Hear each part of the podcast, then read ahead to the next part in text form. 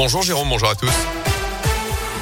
Et à la une dans la Loire, ils sont allés éteindre les lumières des boutiques la nuit. Ça s'est passé dans Londaine la semaine dernière. Après des opérations menées notamment dans le Gier sur le bassin stéphanois, les bénévoles de l'association Le Cercle de Pente ont organisé un raid nocturne pour éteindre les devantures de plus d'une vingtaine de magasins encore allumés au Chambon-Faugerolles, à Union ou encore à Firmini.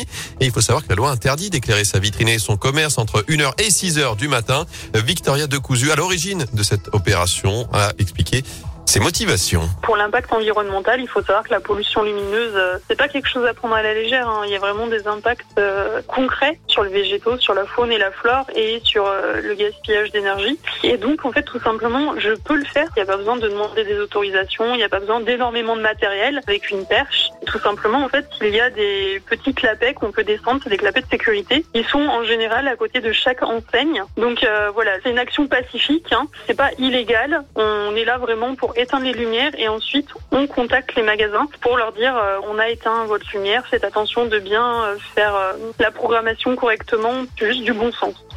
Et parmi les mauvais élèves rappelés à l'ordre la semaine dernière, on retrouve principalement des banques et des agences immobilières. Il faut savoir que les commerçants qui éclairent leur enseigne la nuit s'exposent à une amende de 750 euros. En bref, les suites de cette agression à coup de couteau à Saint-Henrique, a éclaté dans la nuit de mardi hier, rue Antoine Durafour. Le suspect, interpellé un peu plus tard dans la nuit, a été relâché hier.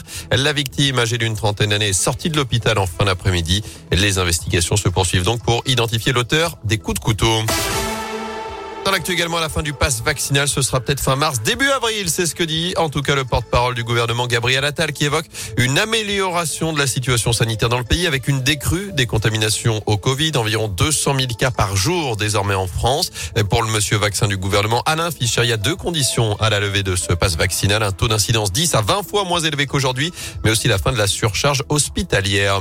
Dans ce contexte, justement, le convoi des libertés arrive dans la région aujourd'hui. C'était lancé hier matin de Nice, direction Paris, puis Bruxelles en passant par différentes villes de France. Le convoi emprunte les routes secondaires. Il devrait faire étape dans la région à Lyon ce soir pour repartir demain matin. Convoi interdit à Paris par la préfecture. On vient de l'apprendre. À l'intérieur, on y retrouve des antivax, des antipasses, mais aussi dans les revendications, on retrouve le pouvoir d'achat et le prix des carburants.